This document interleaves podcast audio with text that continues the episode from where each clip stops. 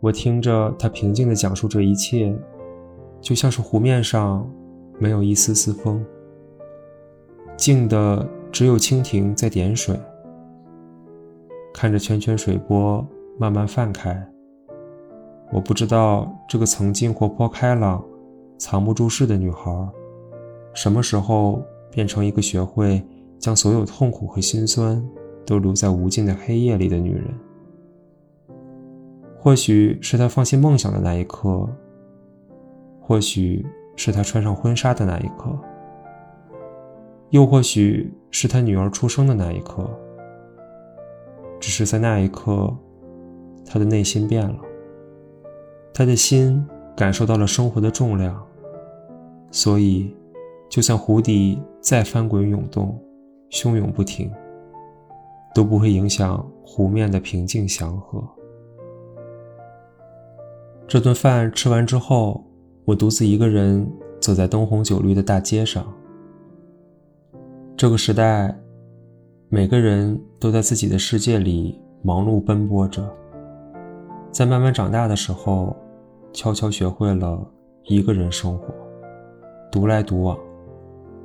所有曾经亲密的关系，都随着步伐的不一致而慢慢走散。后来。周周一个人带着女儿，拿着婚后分得的财产，开了一家小小的面包店。就在我们去上学的那条街上，我自然而然的成了他女儿的干妈。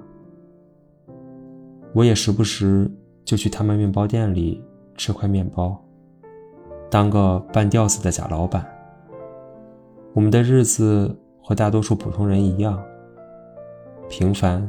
且快乐。生活里总有这些或者那些不如意的事情，它们就像是一个个突如其来的炸弹，将你的世界搅得天翻地覆。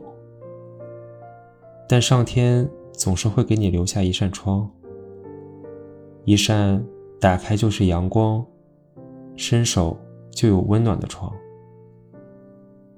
我和他的友谊，没有爱情那么热烈，没有亲情那么浓郁。他总是淡淡的，淡淡的，甚至有时候会被我们遗忘。但当我们需要的时候，他一定会在。网上总说的一个词，叫“无需回应式友情”，彼此之间不需要刻意聊天。